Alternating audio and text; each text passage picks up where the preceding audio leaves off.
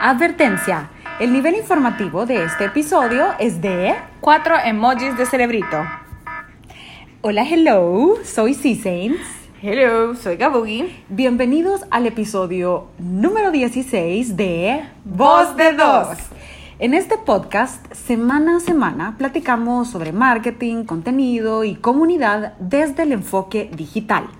En el episodio de la semana pasada hablamos sobre nuestro paso por la vida laboral y recordamos un poco sobre las cosas que hemos aprendido en estos años y ay, los que nos faltan para podernos jubilar, Gaby. En estos poquísimos años, porque cuando se des cuenta cuánto falta para que no se pueda jubilar, Eh, mejor sigamos. no hagamos la cuenta. Pero Eh, bueno, Sí, y bueno.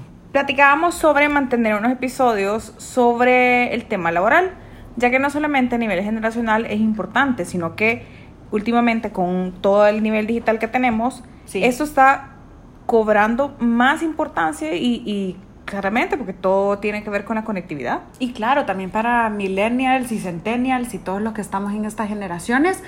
Así que en el episodio de hoy vamos a hablar sobre reclutamiento online, también conocido como e-recruitment, y varios conceptos claves también. Pero eh, queríamos con Gabugi hacer la contraparte digital en cuanto al efecto que nuestra presencia online tiene y su posible impacto ante un reclutador. O sea, en pocas palabras, si tu presencia en digital, y llámese digital, las redes sociales e internet, te puede servir como una carta de presentación, como bien tú lo decías antes, eh, al momento de aplicar un trabajo nuevo, o sea, si tú andas buscando, y como lo mencionamos también en el episodio pasado, eh, tanto Gabugi como yo, vía una red social, generamos una entrevista y qué bueno que eso culminó en un trabajo, pero nuestra presencia online en ese caso en específico sí catapultó de un modo u otro que esa entrevista no fuera dada, pues. Entonces, bueno, Bueno, técnicamente yo no tuve una entrevista de trabajo. a ti fue de un solo, pasen delante. Vaya, dele, dele. Venga, ya quédese aquí en la tarde. Así se va a quedar. Bueno, ahí, pues, ahí, ven- ahí viene mañana. Pero bueno, empecemos con. ¡Ay! Se me iba a caer el paso. Empecemos con un poco de historia. Sí, Hasta la década de los noventas, eh, que fue eh, para el tema de nosotros millennials, una época en la que crecimos, yes. este proceso de búsqueda de empleo era más eh, enfocado a una vía única de publicación, los periódicos o tal vez con otras personas que te decían, mira, fíjate que yo sé que están buscando a alguien, Sí. deberías de aplicar. Y tal vez, Incluso los clasificados, Gabugi, ¿te acordás? O sea que antes no, los- no me acuerdo, pero... Ni yo tampoco, pero... no, pero los anuncios clasificados eran también... O sea, yo, yo sí me acuerdo más o menos que aún a, a las puertas del 2000 habían secciones de empleos en los periódicos. Sí. En El Salvador tenemos dos periódicos de gran circulación, digamos, aunque hay otros muy buenos. Em, y había un suplementos de Los empleo. lunes de búsqueda de empleo, que todavía creo que se dan. Sí, va, imagínate, a, a las puertas de 2020. Sin embargo, los anuncios clasificados también eran fuente eh, importante de, eh, para ir a, buscar sí, anuncios eh, de empleo. Sí. Bueno, encontramos en internet, porque a dónde vamos a ir a buscar todo ahora, que al menos en Estados Unidos el primer portal de ofertas laborales eh, iba apareciendo a finales de los 90. O sea, acuérdense que el internet de los 90 Sí. eran plantillas de GeoCities, GeoCities, no sé cómo se decía. Eh, existía el sitio de Babel, Yahoo era Sí. como Alta Vista, los buscadores. Sí. Entonces, a finales de esta década aparecieron monster.com, careerbuilder.com, que creo que todavía existe, Sí, y uno de los más famosos a nivel de clasificados, no solo búsqueda de trabajo, es Craigslist. Sí. Y en El Salvador, uno de los primeros portales que aparecieron de, no necesariamente, mm, bueno, sí. en Eh, inglés el término de job board, eh, que yo entiendo que es un, es un portal, Ajá. una, Es una un plataforma, Pinterest sí, una de plataforma trabajos. de publicación de empleo, digámoslo. Eh, y que todavía está vigente hasta la fecha para trabajos locales que no sean, aparte de LinkedIn, que es otra plataforma totalmente aparte y red de profesionales, es Te Coloco, Sí. ya que desde 2001 entró a operar en el mercado y ahora es una empresa regional que trabaja en toda Centroamérica Sí. en ese tema de em, trabajos. Y ahora te coloco ya no, no únicamente eh, es un- una plataforma. No solo una página web. Sí, ya no únicamente te ofrecen el servicio de aquí publique sus ofertas de empleo, sino que también te ayudan con la gestión de la contratación. Ah, qué bueno. Entonces el, el servicio ha ido, ha ido creciendo. Ahora, para ir hablando de manzanas con manzanas, le vamos a dar el- el- la definición de reclutamiento y selección de personal. Ojo que hay dos términos, ¿no? Reclutamiento por un lado y selección de personal por otro, que prácticamente es el proceso en el cual las empresas procesan información de candidatos para poder contratar al talento adecuado y que el talento adecuado pues ocupe un puesto. Y el reclutamiento online o e-recruitment es prácticamente el proceso descrito anteriormente, pero vía los formatos digitales y el internet. O sea que no necesariamente sería, bueno, yo veo un, un anuncio en una página web de búsqueda de trabajo, sino que más o menos como nosotros en su momento aplicamos a un trabajo hace Sí. X cantidad de años, también cuenta como e-recruitment. Sí, correcto. Sí. Y también, fíjate, Gabugi, que eh, en, en la investigación, pues, encontré un término bien interesante que yo creo que conocemos, mas no sabemos que existe. Es raro lo que te estoy diciendo, pero, pero así pasa. Que es la búsqueda de trabajo activa y la búsqueda de trabajo pasiva. O sea, la que te llega. Exactamente. Una es la que, digamos, te llega, tú probablemente no estabas necesariamente buscando trabajo, pero te llegó, pero desde luego que te llegó es porque te ubicaron de algún modo online. ¿verdad? Y la pasiva es, eh, esa es la pasiva, perdón.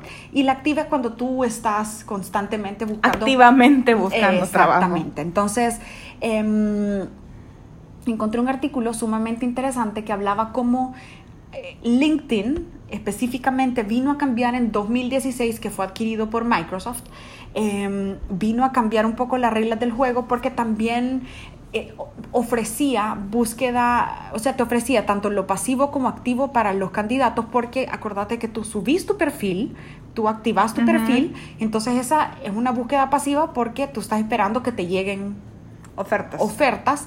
Y es activo porque tú vía LinkedIn también puedes, o sea, ya hay una pequeña bolsa de trabajo de las empresas El que están enlistadas. Exactamente, entonces eh, esos son eh, dos términos bien interesantes y la idea de este episodio también es poder, siempre nos gusta analizar ambas posiciones, como en su momento hablamos de cliente agencia, influencer marca, etcétera. Hoy queremos también analizar la postura, eh, obviamente desde el, eh, perspectiva digital, tanto de las empresas como de los candidatos. Ujú. Y contanos, Gabugi, el, el caso que nos traes a colación em, sobre una una posible candidata que se topó con una situación no tan agradable con una empresa.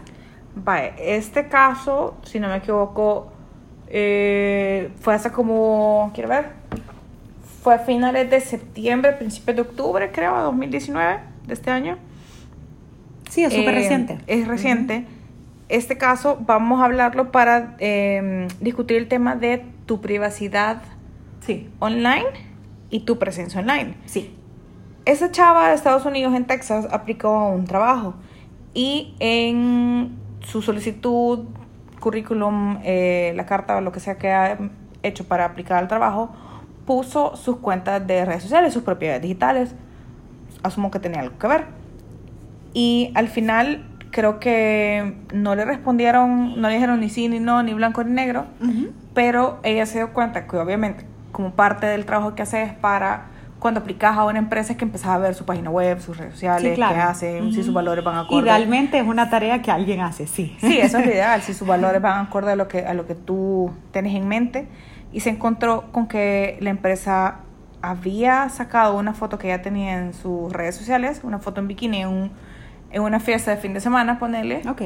Sí, la, hizo- la foto estaba, digamos, eh, eh, o sea, estaba cool. A lo que me refiero es que estaba bastante gráfica en cuanto a usar un super bikini crop top.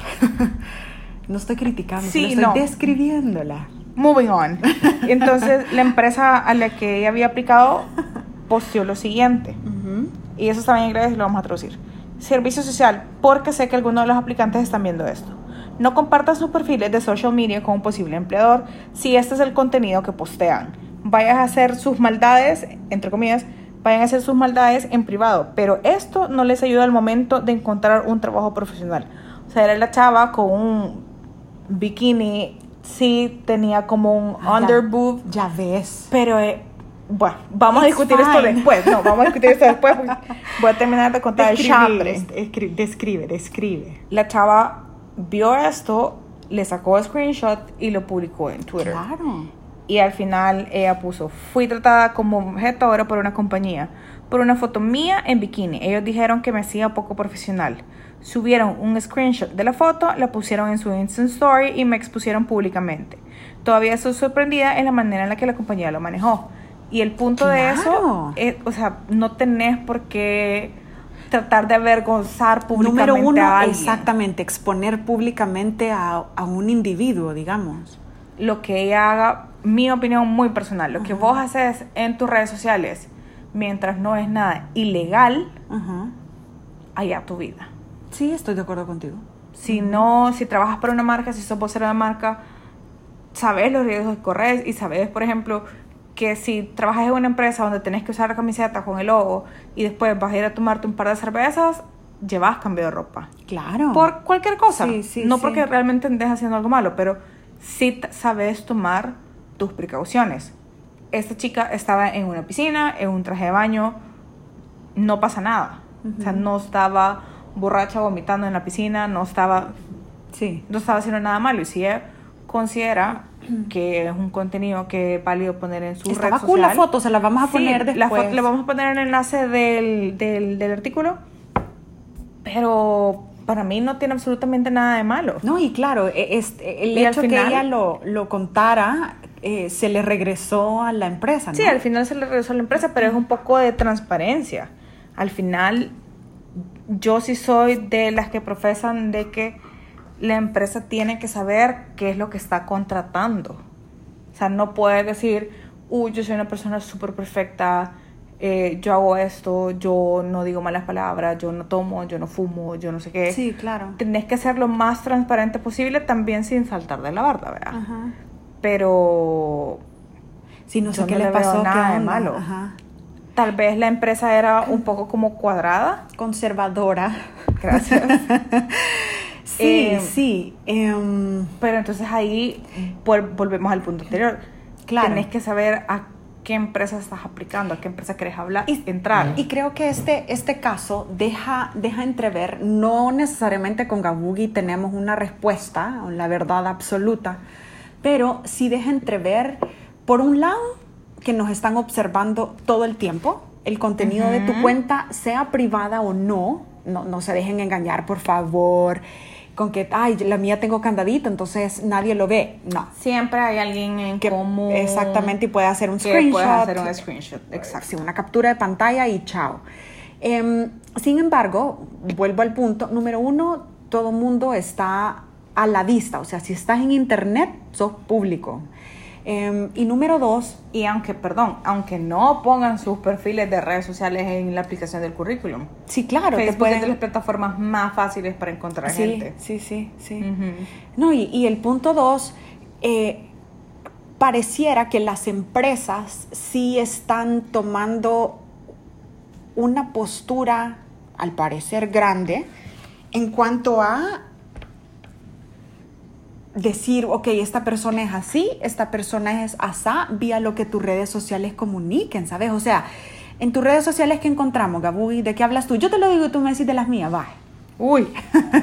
Ajá. No, no se vale ver No, déjame. lo que te acordes. Bye, sorry. Tú hablas, Gabugi habla de eh, tu tipo de contenido, va, en Instagram. De café. Hablas de café, correcto. Déjame. hablas de café, hablas de juegos, porque Ajá. soy gamer. Hablas de derechos LGBTI Ujú. y de café. Va, ya dije. Va, pero esos tres, esos tres contenidos, si yo no estoy equivocada. Perfecta respuesta, Gabugi. Depende, porque el tema de café es más en, más en mis stories. Ah, en mi sí. feed ves más tema de fotografía, Fotografía, viaje. fine.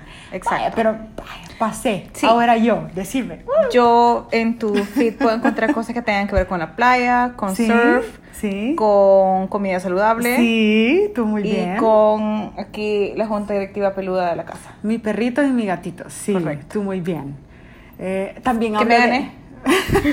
Un abrazo. Así nos vemos. Tú quieres dinero. Pero sí, justo, eh, esas tres, digamos, ese es mi contenido. Sin embargo, Cecilia, ni Gabugi o Gabriela son esas tres cosas únicamente.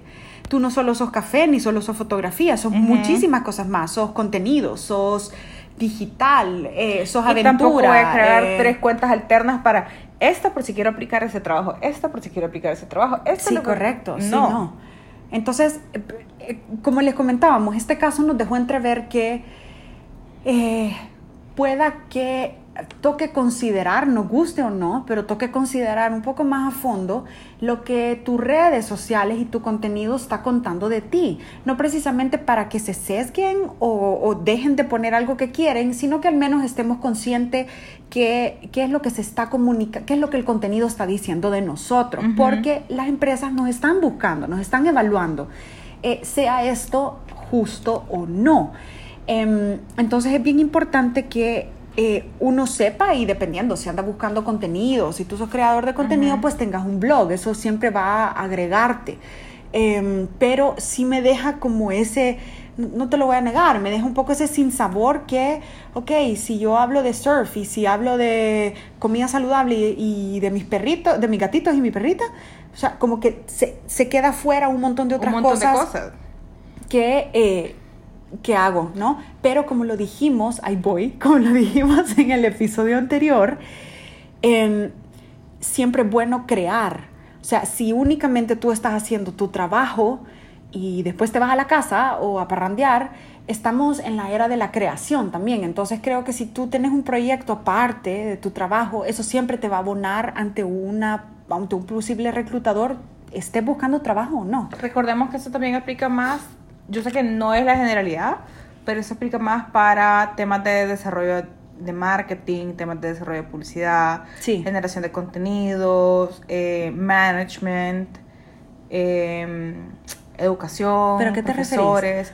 Es decir, eh, si yo soy Perdón. alguien que soy arquitecto, voy a generar contenido sobre arquitectura, Ah, sí. sobre edificios. Sí. Si yo soy alguien que sabe de publicidad, voy a sacar eh, las cinco campañas que más me interesaron. Si yo soy alguien que sé de psicología, voy a dar Sí. tips. O sea, se puede aplicar a todos los sectores. No es, no es necesariamente Totalmente de acuerdo. Para sí, eso. sí, sí, Ujú. claro, claro, sí. O sea, tú, tú, eh, el generador de contenido somos todos. O sea, ahora... Y al final, sí, chivo, las redes sociales no son para, no son necesariamente para venderme y que me contraten, pero tenés que poner un poco de lo que, de lo que Haces sos y de lo que haces. Sí, sí. Y si no vas a sacar un poco de contenido de lo que haces para venderte, la recomendación es que no lo pongas en tu currículum. O sea, si eso no habla de, si eso no va a abonar Ajá. a lo que tú quieres vender, entonces Sabes que eh, fuese una pregunta muy interesante es conocer, no sé la respuesta, pero conocer si tú te negas a dar tus perfiles. O sea, ¿qué sucede? ¿Te descalifican? ¿Te un... Les vamos a dar follow-up sobre esa Creo que ya les ¿Qué he pensás? contado de un caso de una chica que el amigo de una amiga que Ajá. cuando llegó a trabajar a su empresa eh, la jefa creo o alguien le dijo así como ay mira y cómo apareces en Instagram no es que no tengo Instagram ah chivo. Ok. qué raro ve a alguien millennial que no tiene Instagram pero y después ella trabajaba creo que en el área de relaciones públicas. Ella metió la pata dark, o sea, Ah, habló mal, habló mal de un medio aliado en sus redes sociales que resultó que sí tenía Instagram. Oh. Y lo que había hecho era bloquear, no, aparte que mintió que sí tenía Instagram, bloqueó a toda la gente donde ella trabajaba. Gabu, ¿y cómo haces eso, mamita? Y al final, eh, un tercero, volvemos al tema de las screenshots. Claro. Un tercero lo vio, gente del medio lo vio, reclamó, no sé qué, y fue como, no, pero si ella no tiene Instagram. como, aquí está como, mira que está el screenshot, vea. Entonces, volvemos a todo lo que hemos dicho en los episodios como no honestidad. honestidad, no hay que mentir, no hay que mentir.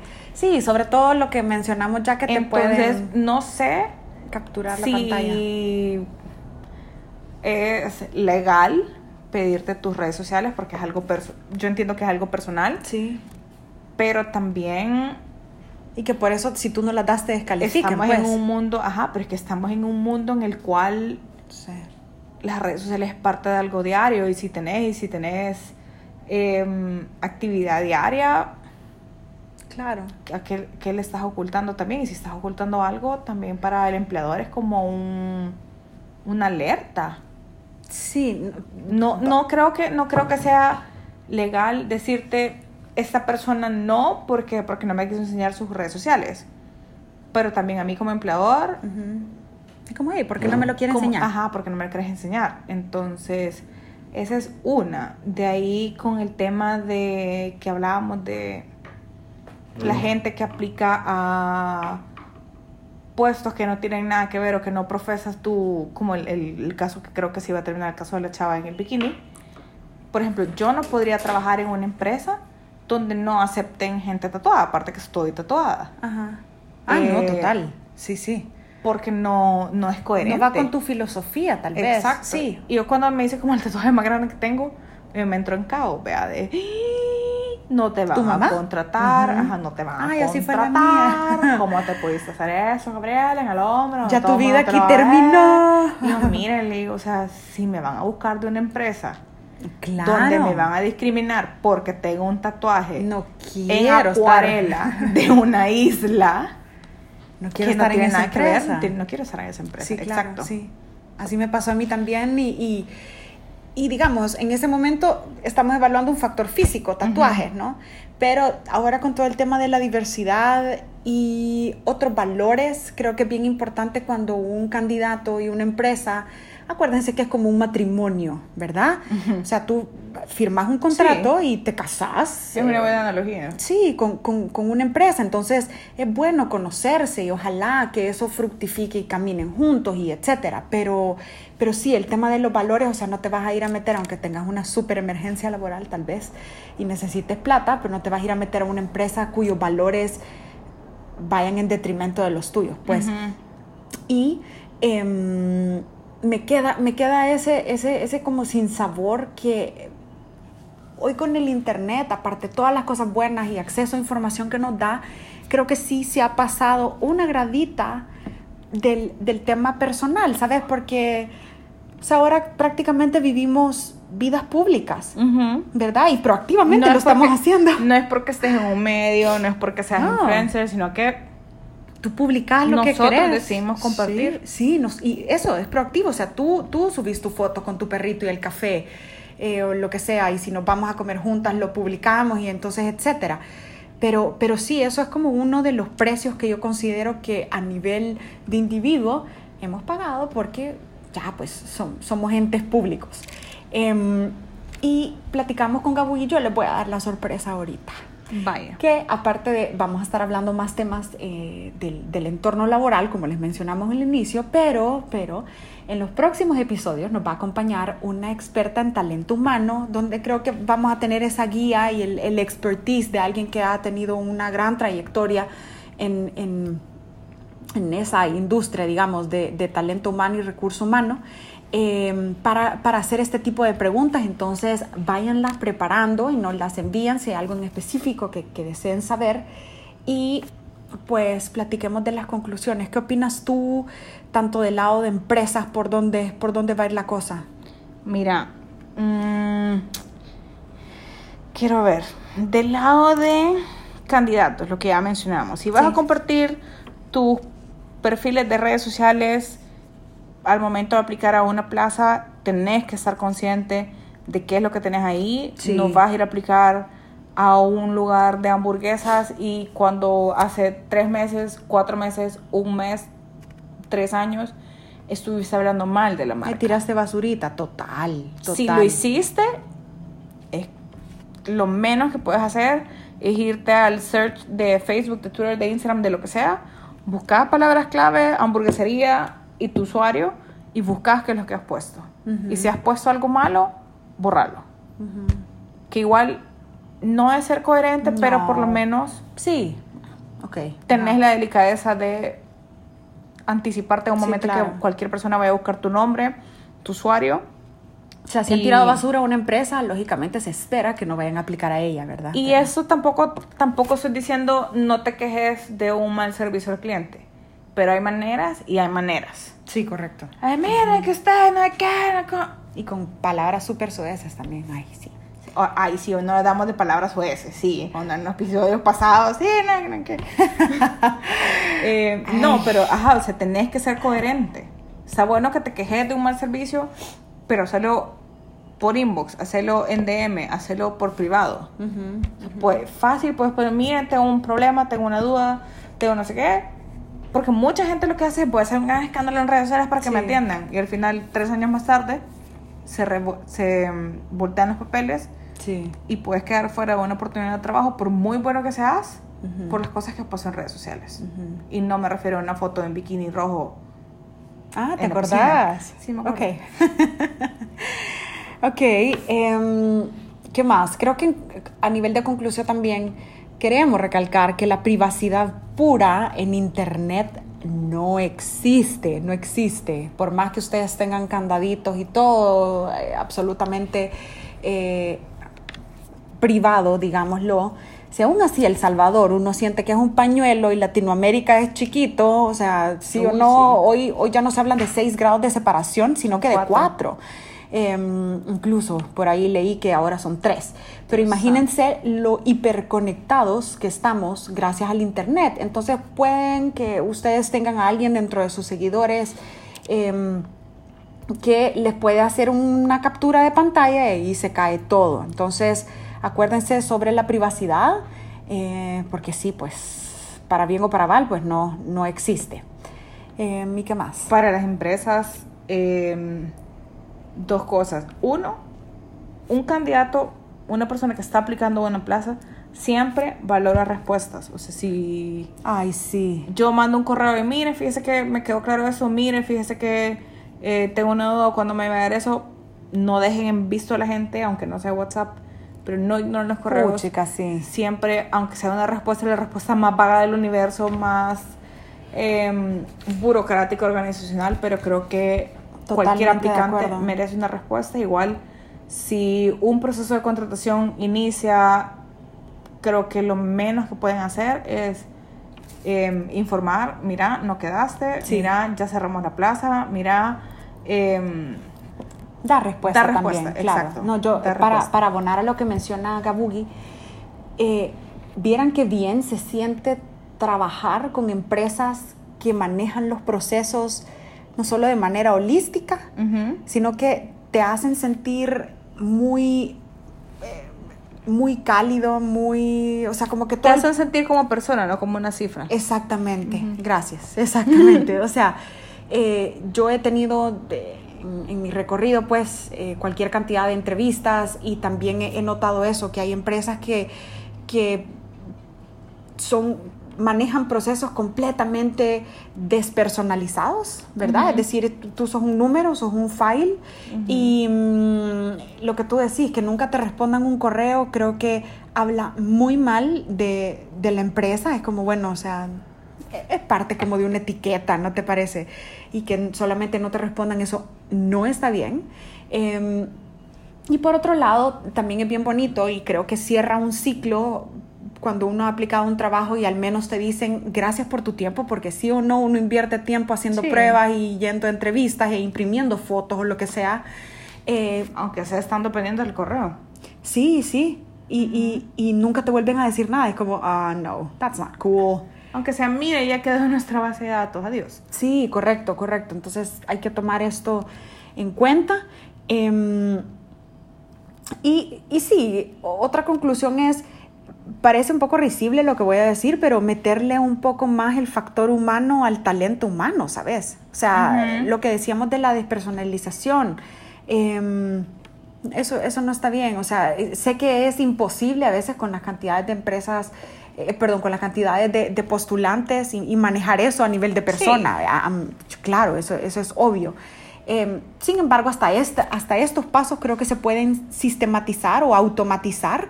Eh, ahora hay softwares de, de bots donde si tienes un volumen alto de aplicantes, al menos... MailChimp, vaya, estos no, mándales un correo. Y darles las gracias, exactamente. O sea, no, no es por volumen de candidatos que, que se pueden excusar. No lo hagan. y, para el lado de los candidatos, sí. revisen bien cuáles son sus fuertes cuando están aplicando una plaza. Em, hay asesorías, hay personas que dan el servicio de asesoría para un Open English de asesoría para entrevistas, puedes hacer prácticas si no tenés plata para eso, si no encuentras un perfil, buscate un amigo y decirle, mira, quiero aplicar esto y esto y esto, porfa, chequeame el currículum, mira, eh, qué le puedo cambiar, qué le puedo dejar, porque por ejemplo, hay gente que todavía le pone, salí en 2003 del colegio tal, no lo pongas, ya se entiende que si estás en un proceso de universidad, saliste de algún colegio, pues. Entonces, em, y quiero ver, quiero ver, quiero ver, quiero ver qué más. Para empresas, creo que también antes de, cerrar, eh, hay varias, ya no son tan tendencia, pero probablemente en Latinoamérica sean relativamente nuevos estas definiciones. Em, el, el employer branding ¿verdad? Debería ser, debería ser parte de los objetivos estratégicos de cualquier empresa. O sea, que, el, todo el proceso de cómo la empresa recluta no es solo postear una plaza, ¿verdad? Es, recuerden este término, employer branding. Que tus empleados también sean embajadores. Sí, claro, también. O sea, sé que no es fácil, se dice, se dice así, tal cual, pero, pero investiguen sobre el employer branding y también... Em, empezar a familiarizarse con el mobile recruitment también. Acuérdense que vivimos pegados. Quisiéramos tener pegados el celular a la mano. Ay, no, yo no. no, yo no. Rico desconectarse un par de días. Sí, claro, lo dije de forma sarcástica. Pero eh, muchos de los procesos también están migrando a plataformas meramente móviles, es decir, eh, teléfonos inteligentes y, tablets. Em, entonces, eh, toca, toca revisar eso también como eh, dentro de tu planeación a cinco años eh, para los departamentos de talento humano, pues revisar el, el mobile recruitment y también el employer relationship management. O sea, así como hay Customer Relationship Management, el CRM, ahora ya se habla también del Employer Relationship Management. Y es, eso es lo que tú mencionabas de tanto cómo la empresa se pinta para afuera y todo el manejo de, candidatos, pero cómo también se viven los procesos de bases de datos dentro de tu, de tu empresa. Entonces, ojo con eso. Ok. Y con eso damos por concluido el este episodio, de esta semana. Muchas gracias. Así que sí, sin hacer los anuncios parroquiales ahora. Sí, pueden escucharnos en todas las plataformas de podcast, Google Podcast, Spotify, Anchor, Voz de Dos. Em, ¿Qué más? Stitcher. Google Podcast, Apple Podcast, Stitcher, Pocket Podcast. Y recuerden que nos pueden encontrar en Instagram como Voz de Dos. Gracias eh, de nuevo por el tiempo que nos dedican semana a semana. Y venimos con más episodios relacionados al tema laboral. Así que quédense cerca. Y recuerden que si tienen temas que quisiéramos que tocáramos o habláramos o les contáramos o generáramos contenido sobre esto, avísennos. Avísennos. que estén bien. Bye. Bye.